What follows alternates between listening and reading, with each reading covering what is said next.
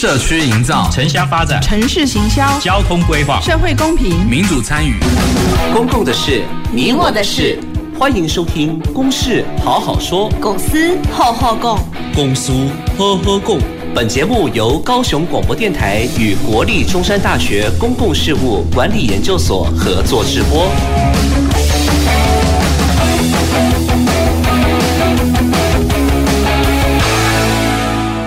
听众朋友，大家好，欢迎收听《公事好好说》的节目，我是中山大学海事所蔡宏正。呃，公事好好说这个节目是由高雄广播电台与中山大学的公共事务研究所合作直播。那这个节目呢，主要是邀请政府官员、民意代表、学者专家、企业界人士、社区公民团体等等的利害相关人，一起来针对我们在地的公共事务进行讨论，希望通过这种经验分享。能够进行一种地方的创新，然后解决我们公共财、公共事务的问题。哈，那我们今天要讨论的题目其实还是有点严肃，但是非常重要。哈。它是关乎我们高雄市的近邻转型跟产业转型啊。那首先为大家介绍，今天是直播哈，所以我们邀请到那种非常重量大咖的人物哈。我们高雄市经发局的副局长王宏荣副局长。呃，各位观众朋友、听众朋友，大家好。好，那我们现在呃。这个题目哈，今天为什么找副局长这么重要的人物来讨论哦？就是因为大家可能都知道了，我们现在净零转型，二零五零净零，净零就是完全不排碳哦，不是碳中和。那这件事情非常非常重要。那呃，高雄市在台湾的整个净零转型里面，高雄市是扮演火车头的角色。有人在开玩笑讲说啊，高雄净零转型解决的话，台湾的净零就解决了哈。所以。高雄市扮演这么重要角色，同时高雄市市长以及市长以下的各局处长其实都蛮就嘎紧的啦哈。那呃发布了禁令自治条例，而而且也有禁令白皮书都已经产生了哈，有进程出来了。所以，另外市长也有提到说，这个近邻转型哦，要跟数位转型一起做。所以，高雄市政府整个是全速在前进啊。这个就是为什么我们今天请那个经发局副局长来为大家说明了哈。那首先我就请教副局长哈，就是未来的产业一定是一个低碳产业啦，甚至是要无碳的。是。那这个产业的核心竞争力，高雄市作为一个重工业城市哈，中钢啊、中油啊、台电这个高排碳的大户都在都在我们这个城市里面哈。那在这一个在这种情景之下，高雄市要怎么样能够达到这样的一个低碳甚至于无碳的生产方式？是，呃，我想刚刚蔡老师哈。对高雄市的背景做了很清楚的说明哈，啊，对高雄市在我们陈市长带领下在推动近邻转型哈，呃，可以说也帮我们做了最好的呃宣传了哈。那陈如老师讲的哈，高雄市是一个重工业的城市哈，啊，包括我们的油电等等的这些呃能源供应的产业哈，啊，还有中钢。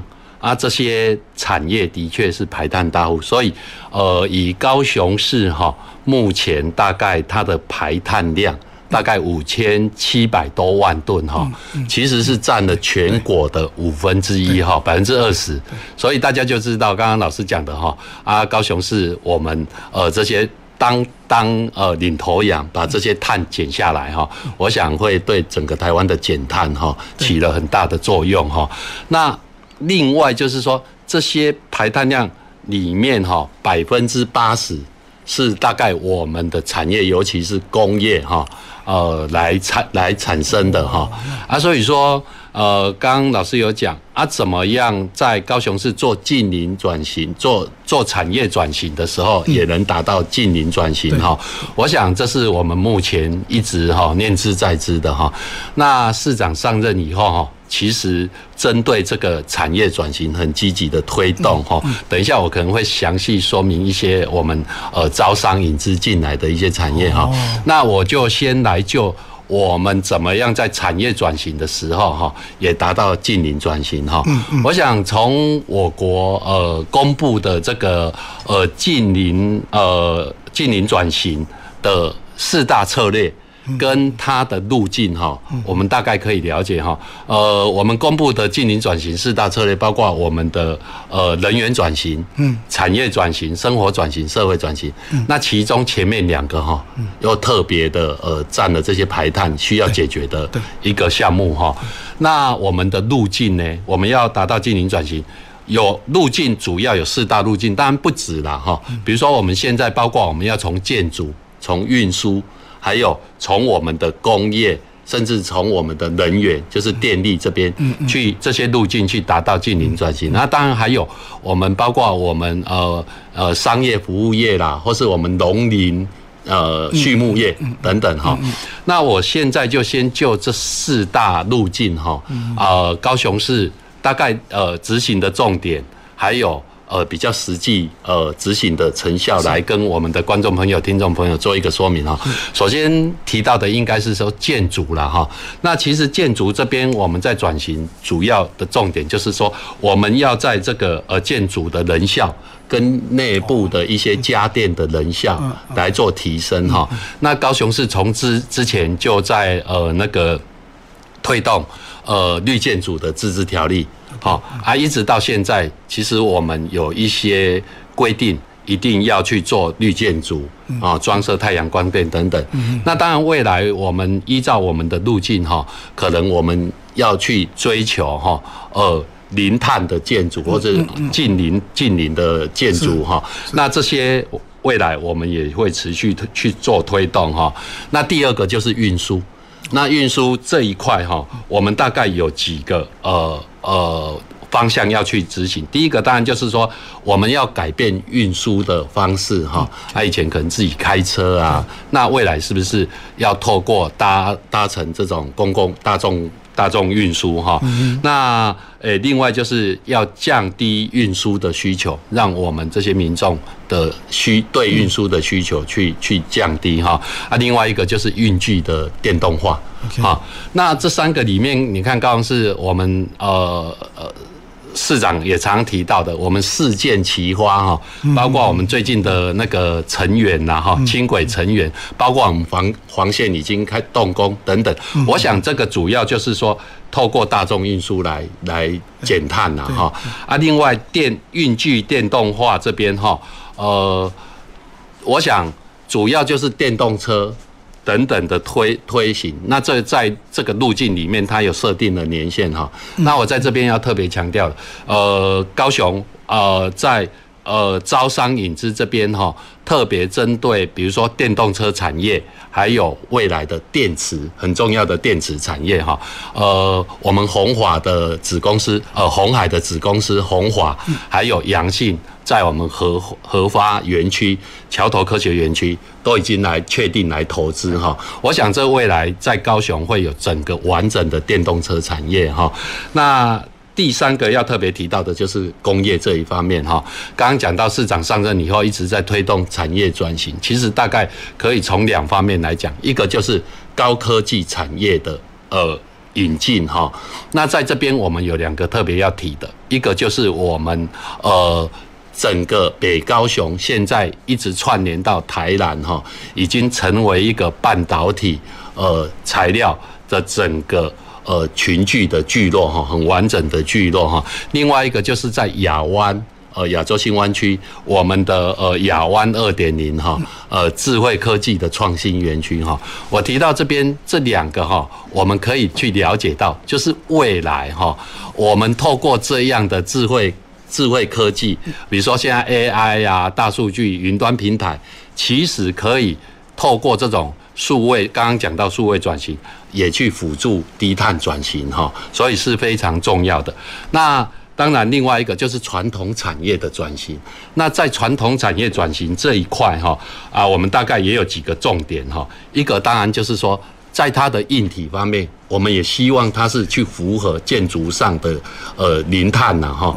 那另外在整个营运或是制程方面，我们希望它能达到的，也就是说，呃，透过刚刚讲到的这些呃能源效率的提升、制程的智慧化而来减碳哈。那另外一个就是循环经济，那。在这边，我们也要特别提，其实我们现在包括我们这些中油、中钢这些呃大企业，呃，甚至我们呃日月光等等，他们一直在推动这种减废，甚至回收再利用哈。像中钢现在跟我们一些化工厂做的这个呃钢化联产，就是一个很好的例子哈。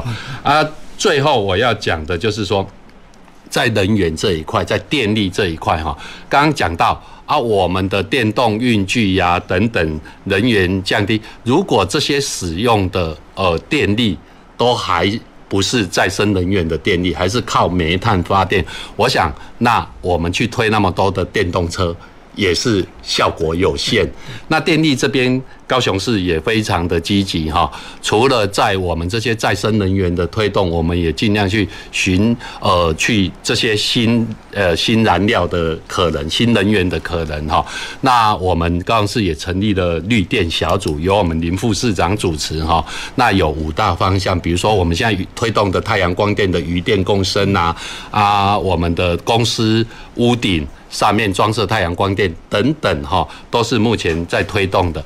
那要特别讲到的，就是我们在新打的我们的海洋科技创新园区那边哈，中钢的整个海呃新打海基也是我们呃推动风电的一个非常主要的基地哈。所以说我刚刚做的这些说明，包括高雄市的这些成果哈啊，我想。未来，这就是呃高雄市在产业转型，同时达到近零转型的一个很明确的方向。好，好，以上先做这样的说明哈。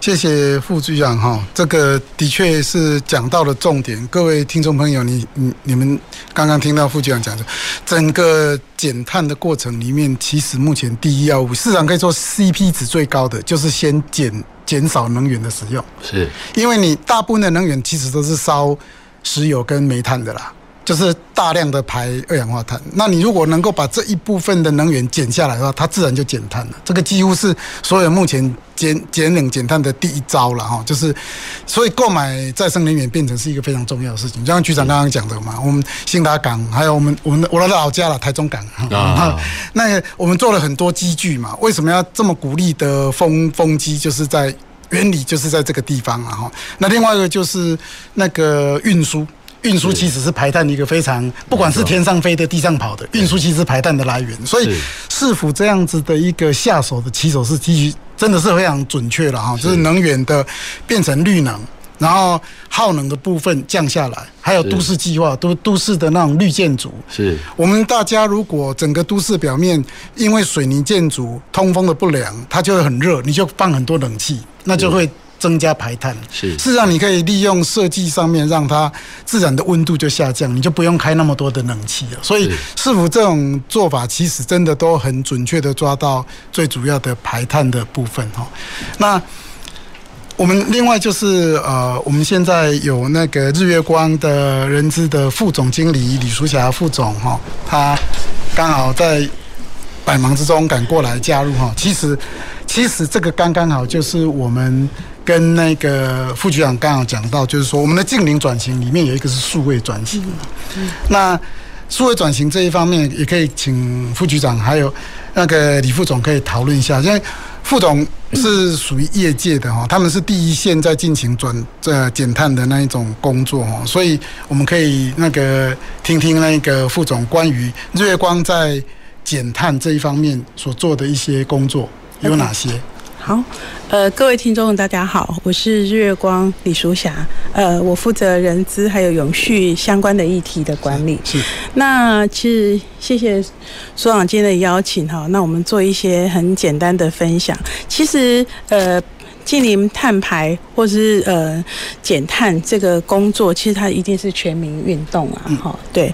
那在企业里面，因为我们其实要运作一个工厂，我们会大量的需要能源这件事情，对。那它的耗损，其实呃，第一个，我们当然就是依照我们这个呃近零碳排这个议题上面的 Scope One，就是 Scope One 就是温室气体嘛，哪一些东西其实不该用，那我们可不可以降到最小？所以我们在企业里面其实会回到一个东西叫做源头管理，嗯，就是因为我们是做代工，所以我们会跟客户商量说，这个这个呃这个有害物质，或者是说呃温室气体排放限制的标准，是不是这一些可以不要再用，或者我们找一些替代的。替代的呃材料来做，这是 Scope One，但是它其实很小。那第二个部分就是所谓的 Scope Two，就是我们要营运一个工厂，我们要需要大量的能源。好，就像我们说，我们常常讲哦，台积电来，其实我们这大家遇到最大的困难，大概就是电。好，那日月光它也对，它的日月光也是需要很多的，对对对，准备好了。那我的意思说，日月光其实还是需要电，所以我们怎么样去降电？把这个能源降下来，第一个当然就是我们的一些吃电大怪大怪兽，那我们就会去盘点完之后，那那那一些吃电的那个怪兽，我们怎么样去用呃更科技的方法去降降低它的能耗，或者是说用一些更更准确的科技呃嗯科学的研究去去做一些替代。那第三个才是所谓的。呃，供应商还有员工的一些间接，比如说我呃交通啊之类的，好像我们最近也一直在想一件事情，很有趣，就是交通阻塞有没有？其实它也是能耗，因为车子停在那边。对那我们在想说，其实不是只有鼓励员工，其实去做捷运而已。那我们怎么样？假设我有共共共乘的话，那是不是也是可以算在我们的碳排的部分？所以其实我们大概是这个全面性的 scope 一二三，好范畴一二三来做这些事情。对，事情很多。嗯，我帮大家补充说明一下哈，刚刚副总讲的这个范畴一、范畴二、范畴三呐哈，范畴一就是你这个工厂直接制成。的排的碳哈，那范畴二就是你工厂去要用电嘛，那你电是跟人家买的嘛，所以就就这个算用电就会排碳哦，这是范范畴二好，啊范畴三就是你这个厂你总要进货出货嘛，那你总要派人出差去其他的上下游公司跟人家谈洽谈事情。这个上下游关系的，就是范畴三了，就是刚刚副总讲的三个部分哦。那其实你也可以从副局长经呃副局长里面有说到的，呃很多都是讲到绿能啊，绿能就是属于范畴二的排碳哦。那这那我有个问题想再回来问那个副局长哦，就是你刚刚有提到哦，就是说所谓的净零转型跟这个数位转型。嗯哼，哦，市长特别有提到这两个要一起做，是，是那这一方面是什么意思呢？然后高雄市政府目前在这个议题上面到底进行了什么样的工作？是是，呃呃，我想现在呃在市府市长带领下推动这个产业转型哈，真的就是双轴转型，就是数位转型跟呃近邻转型哈。那之前还没在谈近邻转型。呃，等于没那么多人关注的时候，哈，呃，大概前几年我们都一直在讲数位转型，哈，啊，讲工业四点零，哈，啊，也有人说它是呃第四次的工业革命，哈，但是那没几年，现在大家开始在讲近邻转型，哈，而且近邻转型的议题。现在已经不是环保议题而已，嗯它可能关系到的是一个社会福祉，嗯甚至呃更多更多面向的议题，包括呃我们的一个公司的治理啊等等的这些蛮广泛的议题哈。那刚刚我也提到哈，我们在产业转型过程中，呃也。一直希望这些产业，不管我们引进来的新新科技产业哈，或是原来的传统产业，我们尤其在说呃整个半导体产业聚落哈，北高雄像台积电现在已经呃到我们南子的产业园区，现在已经呃如火如荼的建厂哈，那呃下游我们的封装厂日月光本来就是呃全世界第一的封装大厂哈，那这整个完整聚落以后，其实这些呃半导体、记忆体等等的，是我们未来数位转型很很重要的一个支柱哈。但是更重要的，我想就在我刚刚有提到的亚湾这边的一些新创，好啊，运用 AI，现在人工智慧哈，AI 生成式 AI 等等。那我们希望透过这些新创跟这些数位的转型一并来，呃，把我们的这个近邻转型让它达到更好的效果哈。简单举个例，比如说啊，我们透过这些 AI 的运算等等，可以在我们在呃管控我们的整个交通。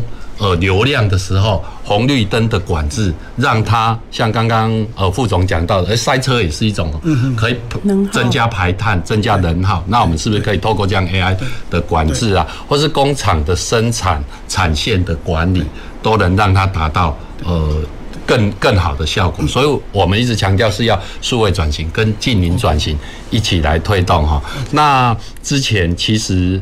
包括不管在数位转型、经营转型，其实市政府哈，呃，也针对我们这些需要的这些企业，做了很多的呃直接的辅导啊、诊断哈。那我们也办了很多的论坛、工作坊，让这些呃企业去了解。啊，我们也做了一些媒合，包括资源的引介。光市政府这边哈，大概呃，比如说我们那个呃中小企业的产业创创新研发的补助啊，SBI 啊，啊，另外就是我们自己促产呃补助促促产补助条例，促进产业发展补助条例里面，也针对这些。呃，数位转型、净零转型都把它列为重点的产业，可以给予哦，比如说薪资啊，我们一些贷款利息的补助哈。所以我想，这是市府目前的政策在推动。谢谢哈。讲到这个数位转型跟这个净零的关系哈，刚好我们就是有这种高科技业者哈，李副总在这边哦，能不能请你谈一下你们怎么应用这种数位技术、数位的转型，搭上这个净零，让净零。变得更有效率。嗯，我举一个例子，譬如说，呃，那个智慧电网。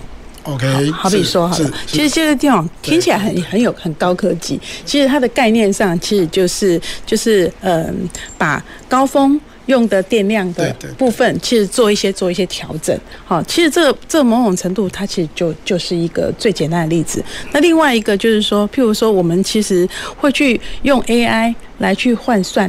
就是我的耗能，其实诶、欸，我某一个，我刚刚还是提到，就是这个说这个机台是呃吃电怪兽，它为什么吃电？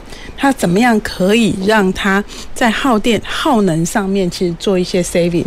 所以其实呃，我上次有听过那个 Dr. Roberts，上次也跟那个那个博士这边有吃呃，我们有交交换意见，他其实提一个概念，我觉得很对，就是怎么样去做呃有效的这个碳排的管控。一定要用科技。对，其实你用现有的方法，其实很难去做一些突破。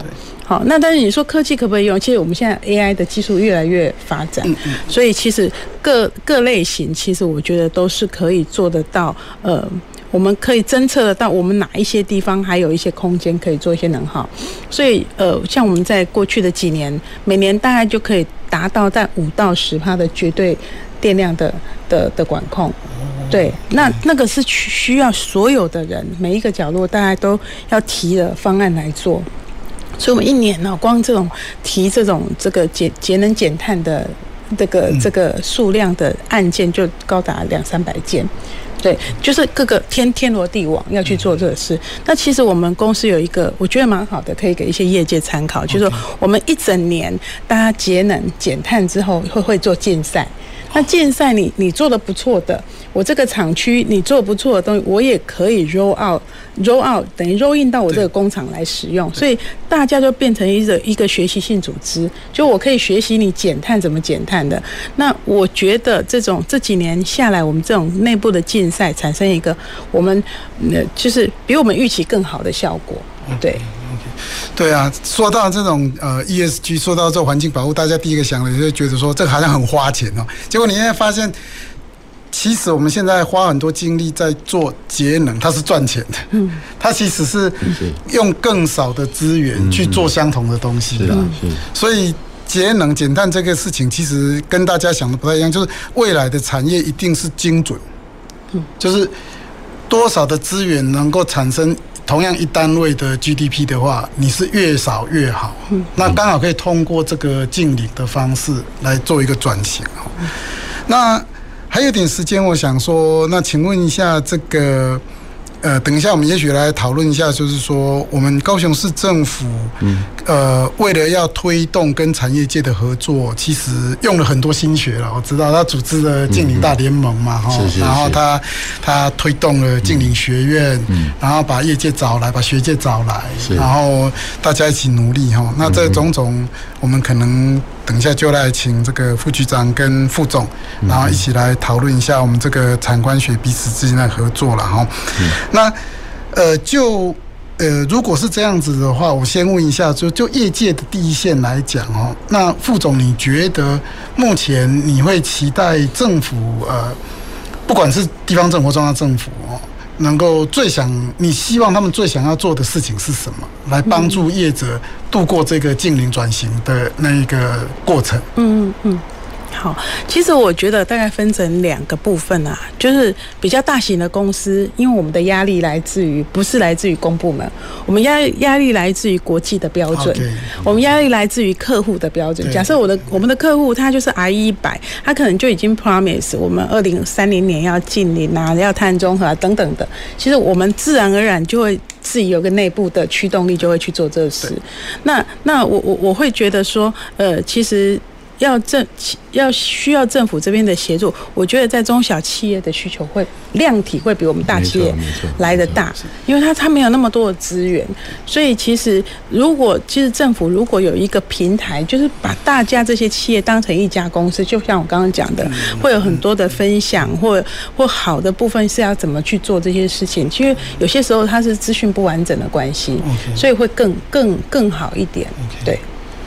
谢谢那个副总建议哦，你看他是一个大公司的高阶主管哦，那他会替这种中小企业设想这些事情啊，甚至我我觉得企业界最重要的是这样子。很多人认为企业的天职是什么？赚钱？不是，企业的天职是用赚钱的方式去实践它改变世界的理念啊，对对对，让我们的世界更好。这种赚钱，这个才叫做企业家精神啊。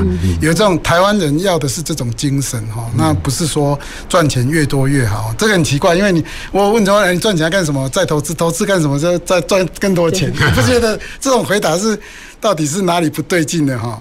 那所以那个作为一个企业哈，我们今天日月光他们做了很多净零的方式，让更小的资源能够进行相同的制成哈。那这个就是一个把整个台湾社会哈带往一个更好境地的一个做法哈。等一下我们再进。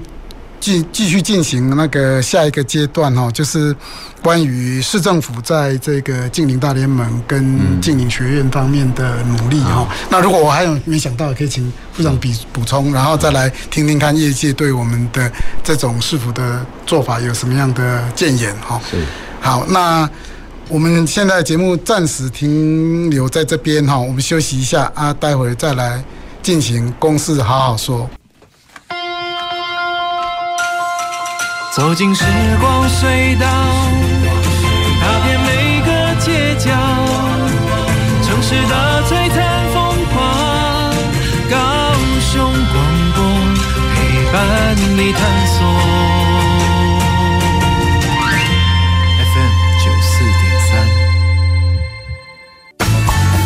共的事，你我的事。您现在所收听的是高雄广播电台与国立中山大学公共事务管理研究所合作制播的《公事好好说》。好，欢迎回来《公事好好说》的节目。啊，《公事好好说》是在每周一下午的五点半到六点半哈。那邀请大家一起哈，参观学地方社区团体、公民团体一起来关心公共事务哈。那我们今天呃讨论的议题很热门啊，它叫做高雄市的净零转型，还有数位转型哈。为了这么一个重大的议题哈啊，我们邀请到那个经发局的副局长王鸿荣副局长，以及呃日月光集团的人资的副总呃李淑霞副总来呃请教他们啊参加我们这一个重要议题的讨论哈。好，那我们现在继续刚刚呃已经有预告的那个议题了，很重要议题就是说，高雄市政府它发布了净零自治条例，然后它也发布了净零白皮书，大家有空上网去看一下，那个都有时程的哈，这是完真的啊。那这个净零白皮书里面，呃，以及净零自治条例里面有谈到要设那一种呃净零学院。啊，也有组织净零大联盟，把高雄市里面的大型的公司哦都网罗在里面。我们刚刚一开始有说过了嘛，呃，台湾的排碳一大部分在高雄市，占了百分之二十，所以高雄市的问题如果解决，台湾的排碳问题就解决了一大半哦。啊，这个净零大联盟显然又网罗了高雄市里面所有重要的排碳大户哈，以及有能力有技术的这个大企业。所以，如果净零大联盟能够发挥作用的话，那其实高雄市的排碳问题就更进一步哦。关于排碳，而且这净零大联盟有很多是，呃，既有排碳大户，而且又有技术能力的哦，像日月光他们，呃，这个有有具有数位转型的能力的这种大公司哈。所以在这样的情况之下，近邻大联盟其实扮演了一个很重要的角色啦，啊。想要请教副局长，就是说，那这个净零大联盟以及净零学院，在目前的运作状况是如何？然后它如何帮助呃政府跟企业之间在节能减碳的转型过程之中，去很顺利的，甚至于更进一步的达到下一个世代的这种无碳的啊资本主义的运作？好，呃，谢谢老师哈。我想，呃，刚提到的我们这个呃，净零呃产业净零大联盟也好，净零学院也好，我想高雄市大概都率全国之先呐哈。那我们那个净零城市管理自治条例通过以后，我们现在也积极在推动哈。那当然在。其实，在通过之前，我们大概在一百一十一年哈，高雄市政府就成立这个呃产业净零大联盟哈。那产业净零大联盟就诚如刚刚我们副总或是老师讲的，其实我们主要以五大个类别，五大的那个产业类别哈，这些主要都是呃耗能，然后排碳量大的哈，一个大一个就是钢铁哈，然后另外就是能源、石化，还有电子，然后呃最后一个就是循环经济。那这五大类别，我们大概就号召这些呃龙头产业哈啊，然后。总共目前参加近零大联盟有五十一家企业哈，那我们的理念哈，我们理念大概就是说啊，让我们这些龙头产业以大带小，OK，然后里面有很多国营事业哦，比如说中油啊、中钢啊、嘿台电，那国营事业要以身作则，那陈如刚刚老师讲的哈，其实在面对这整个国际上呃这个。呃，近零排放的趋势哈，包括呃国际上的一些倡议也好，然后像呃呃西边欧盟的西边，嗯，呃未来美国的 CCA 这些要求，还有刚刚副总讲到，就算没有这些要求，整个供应链哈，呃国际大厂。的供应链，它也要要求你去减碳哈。那另外，我们金管会也有许多的上市贵公司，呃等等的规范哦。那么多的要求，我想，呃，我们这些大企业，像日月光、中钢，呃等等，他们没问题，他们在人力、人才、资源、技术上啊、呃，都非常的足够，而且都超前部署哈。那我们把这些呃。大这些大联盟成员号召起来以后，哈，那以他们的这些这几年的减碳的技术，然后分享给我们这些供应链甚至中小企业，我想这成立大联盟的最主要目的。那这些大联盟这七五十一家总共占了哈高雄碳排的七十一 percent 哈，所以说这些大联盟呃做好大概。减碳的成效都会很很明显哈，但是刚刚副总真的也关心到，其实这些大企业在减碳是还没什么问题，但是我们好数以万计的这些中小企业在高雄哈，这些他们才是呃面对刚刚讲到的这些国内外规规范呐，这些西边等等的要求，供应链等等要求，我们最近常常听到的碳焦虑哈，我我想我们也。深深感受。最近很多中小企业呃主动来问我们哈，那我想在这边哈，高雄市针对这些中小企业呃减碳的辅导，我们也花了很多心力。我们大概分个分了几个呃阶段的步骤在推动了。第一个，当这些中小企业呃，都还没有概念，也不知道啊，懵懵标标，我们怎样要走的时尊哈，啊，我们大概就用这个趋势解码哈。所谓趋势解码，就是针对现在近邻的趋势啊，然后一些规范呐，然后去跟这些中小企业办了很多场的说明会哈啊，很多呃这些工作坊啊，去跟他们讨论，然后也设立了这个单一窗口，有问题直接来咨询。更重要的哈。我再怎么办说明会，可能都没办法接触到数以万计的中小企业。我们也出版了一个净零管理、碳管理的手册哈，随时可以在我们的网站上去下载。大概看完就大概有这个概念。第二个，我们就深入到企业去辅导，哦，包括碳盘查、碳足迹呀等等这些碳管理的辅导哈。那第三个哈，就是呃人才的培训。那人才培训这一块呢，其实哈。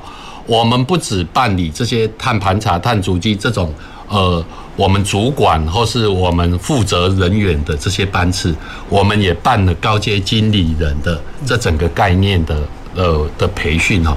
我们希望他们有碳管理的观念，未来有自主减碳的能力。那更重要的，我们希望透过高阶这样哈，让他整个企业组织哈。整个减碳的文化能形塑成一个大家都一起来减碳，形形塑这样的文化哈。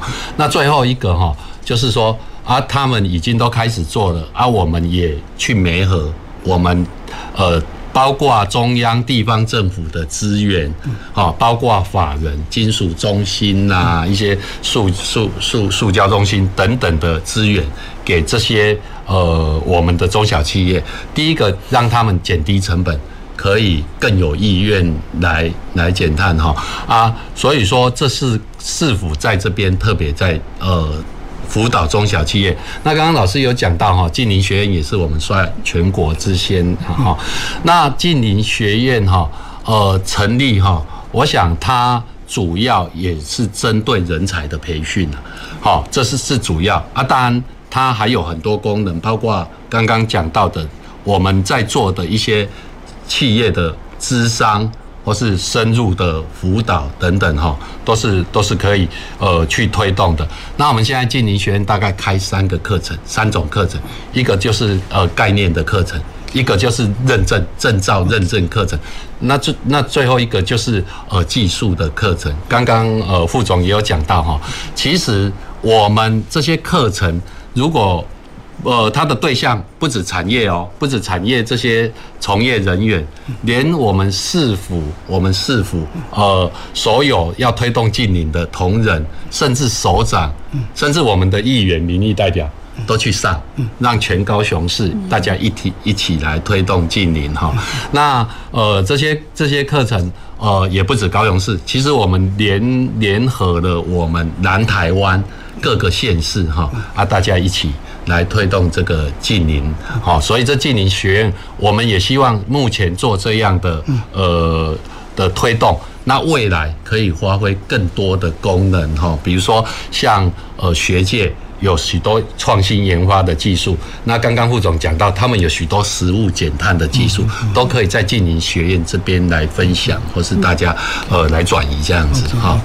谢谢副局长哈，我讲了很多好多议题哈，我一下子想到也更多议题这样子。我不过我先，因为刚刚。副总也提到说，他们大企业基本上他们还好，他们有能力自己去呃关于永续的问题做一些研究、一些分享啊。中小企业可能就会哎懵懵标标、懵懵修这样子，会有碳焦虑哈。啊，所以我在这个地方补充一下，追问一下那个呃副总哈，那就是你刚刚有提到，就是说。呃，CBAM 哈，就是呃，听众朋友，你大概就是欧欧洲的那个碳边境调整机制了哈，啊，马上就要实施，二零二七年就要开始交钱，真金白银要交出去的哈。那计算的标准是二零二六年开始计算哦，所以大家现在都真的是皮皮剉，为什么呢？因为台湾真的就有被管制到。那管制到什么？就在我们高雄，就是我们北高雄的罗西库的，那些做金属扣件业的人，他们就会被管制到。所以。如果具体来讲，就是刚刚副局长讲到说有一些辅导措施的哈。如果以具体螺丝螺帽业来讲的话，是那我们这边市府对他们有没有什么样的一些辅导措施？是，没错哈。呃，刚刚我们讲到的呃四大个辅导措施，这都针对中小企业哈。嗯、那尤其刚刚老师也有讲到哈，西变管制的项目包括哦钢铁，嗯，然后大概电力啦，嗯，化学肥料等等铝等等，那。后来在公告的，包括这些金属呃下游的一些制品，那影响最大的就是我们大概高雄的这个螺丝产业哈。那在这边市府也特别跟我们的金属中心，还有我们台湾螺丝产业工会哈蔡理事长他们去做了呃合作了哈。那除了刚刚讲到的这些课程以外，我们自己先从我们的人武园区，仁武园区里面有蛮多从事螺丝产业的。那当然，北高雄像我们嘉华地区啦，其实冈山周边大概都是从事螺丝产业。我们跟我们的呃台湾螺丝产业呃工会合作哈，那包括刚刚的课程哦，比如说碳盘查的辅导。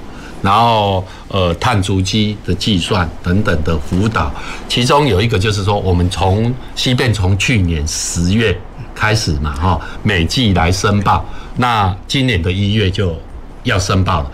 那他们面对这些申报，哈，真的是还蛮表格怎么填的？对，所以我们也开了这个呃西变申报的课程，嗯，然后甚至我们就选几家代表性的，我们直接呃进到现场。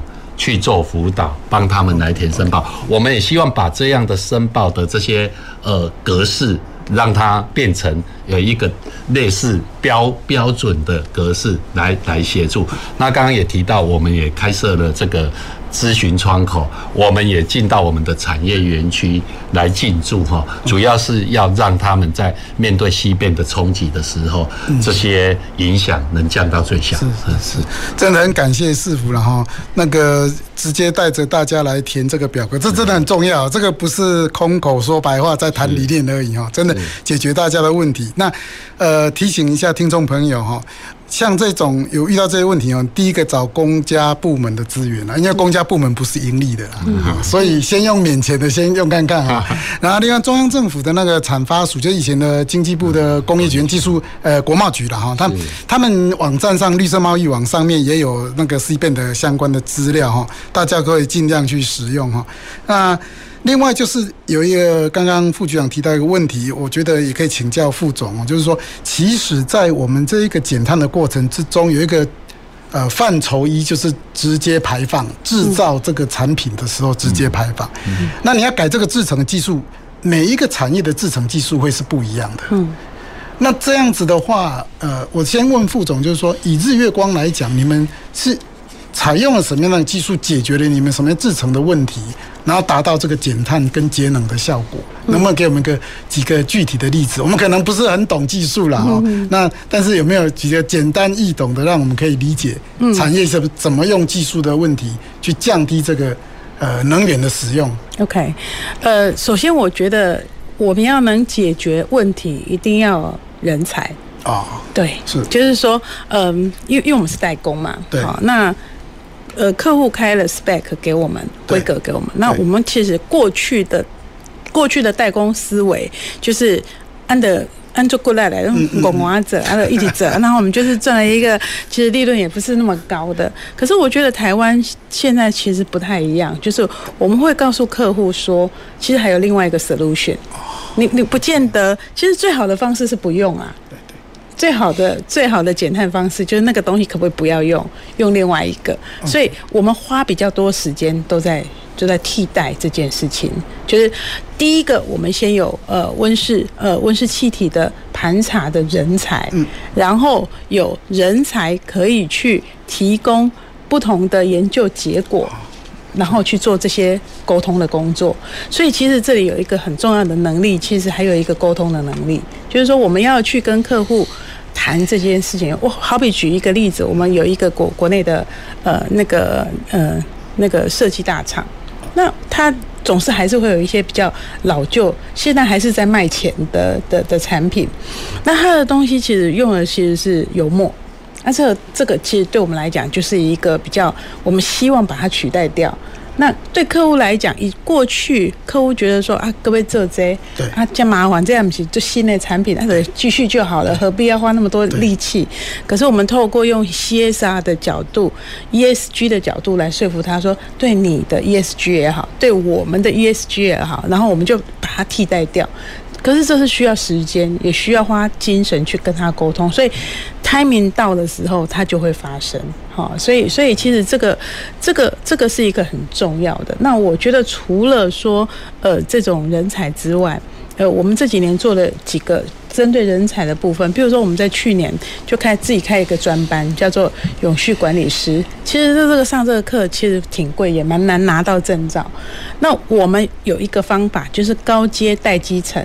就是这个课程，比如这个永续管理师的课程，最高阶的那个人就是我，我就是当班长。对。然后我们六十二个人就是要真的要考试哦，那个很久没有考试，很久没有读书，翻了两页之后，在第三页之后，前面那个第一页都忘光了。重点是黑书很做的做的太细，我不能就高一这样。考前真的是还要 K 书啊，哈。那真的就是监考，就是要考过这样。那那个是一个过程，你你那十几十几堂课，然后要去拿到这个证照。那我们的做法就是说，公司的各单位。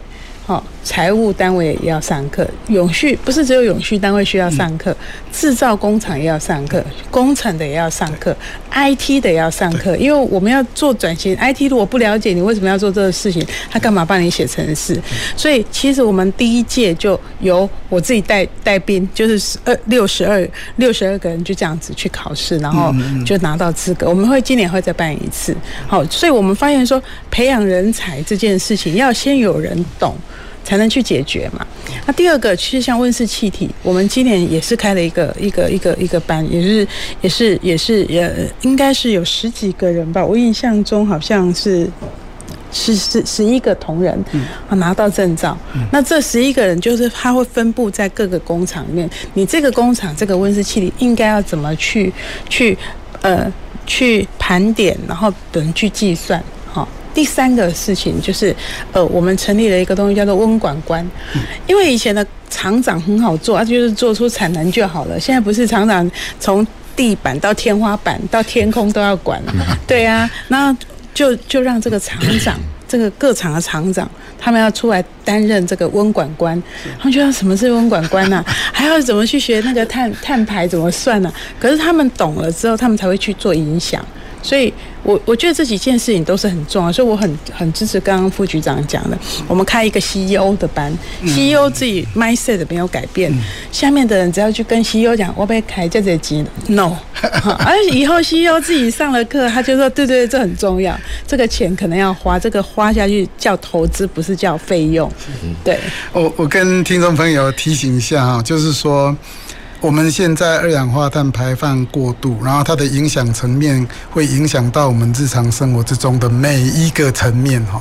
那我们的温度是每每一年会往北移动五公里，换句话，二十年以后，台中的气温就会跟高雄一样。那节气就完全改变了，你可以种的东西，动植物的分布完全不一样哈。那北冰洋溶解之后，日本到欧洲呢？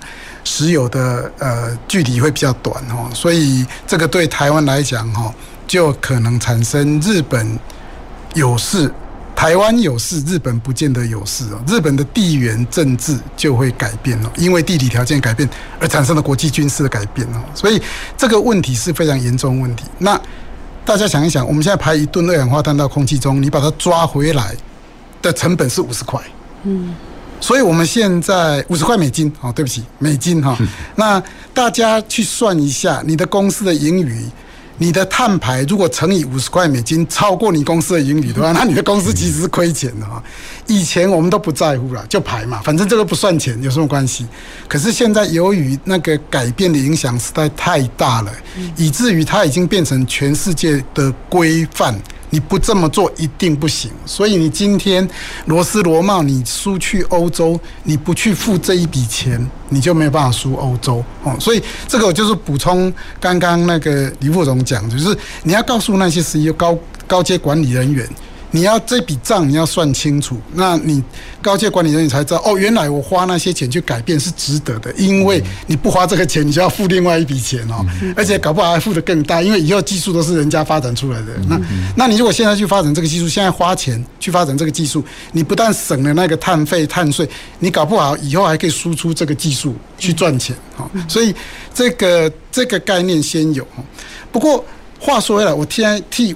我假设我是一个技术落后的中小企业主好了，就是刚刚其实副总有谈到一个概念很重要，就是说油墨的使用。嗯，我以前就用旧机器在生产这些油墨。嗯，其实我稳定的使用这部机器，我有稳定的利润。对，利润不高啦，我们就是探探港口井这种赚血汗钱哦。我就是。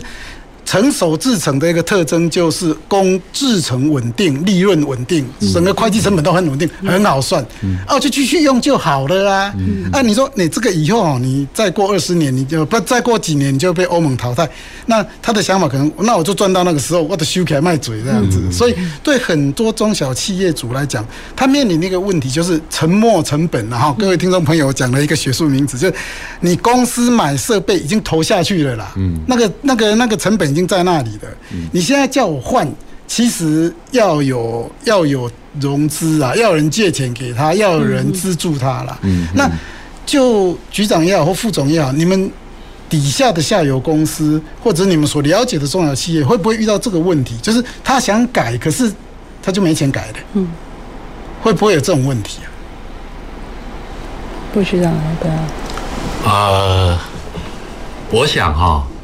以目前我们，比如说在园区的企业，嗯，他们的概念还是希望永续经营的哦，那不错。对，因为在园区，那如果有老师讲这种问题，我想这企业也比较属于边打边看哦。他他面对这个刚刚讲的，呃，其实现在呃。气候变迁已经不是趋势了哈，已是已经是一个既定的事实。就像老师讲的，这如果大家不去减碳，那我们整个地球大概十年、二十年后一定变得不一样。对，那影响的层面也是很广。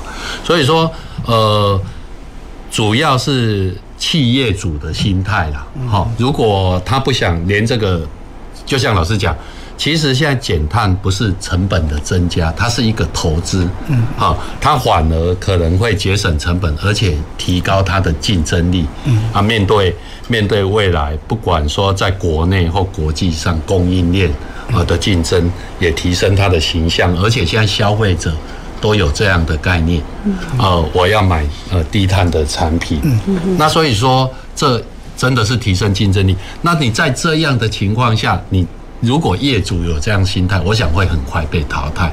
那至少我们目前遇到的哈，除非呃一些真的是边打边看，不然他们只是不了解怎么做，但是也愿意赶快去改变，去面对这个减碳的议题。是是是，我我觉得这样听起来真的蛮不错，因为台湾。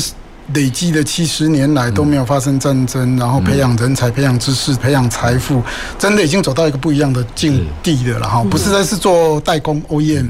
可能走到 ODM 甚至于 OBM 自己自创品牌哦，有那个技术能力，所以像这样的情况，如果这样副局长讲，就那这就是一个很好的例子，大家就变成是对这个事情是有共识，也愿意花钱在改变这个保护环境，然后这个保护环境的过程里面，终究会带来我们自己的好处，我们自己的效益啦哈。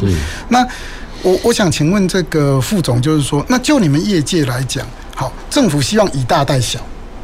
那业界像日月光是一个很大的企业，嗯，你们在协力厂推动这一种啊，大家现在要来投资一些成本哦，要要投资来做这一种近零的转型，你的经验是底下的协力厂比较小的协力厂，他们会愿意做这个事情吗？会不会有什么阻力？其实我觉得，呃。应该应该用另外一个角度来看，就是说他愿不愿意做。如果为了生存，他一定愿意做。嗯，其实他、嗯、他对这个就是一个很关键。那刚刚提到，就是说有一些中小企业，他可能就说啊，这者的就就不要做了嘛，哈，成本那么高。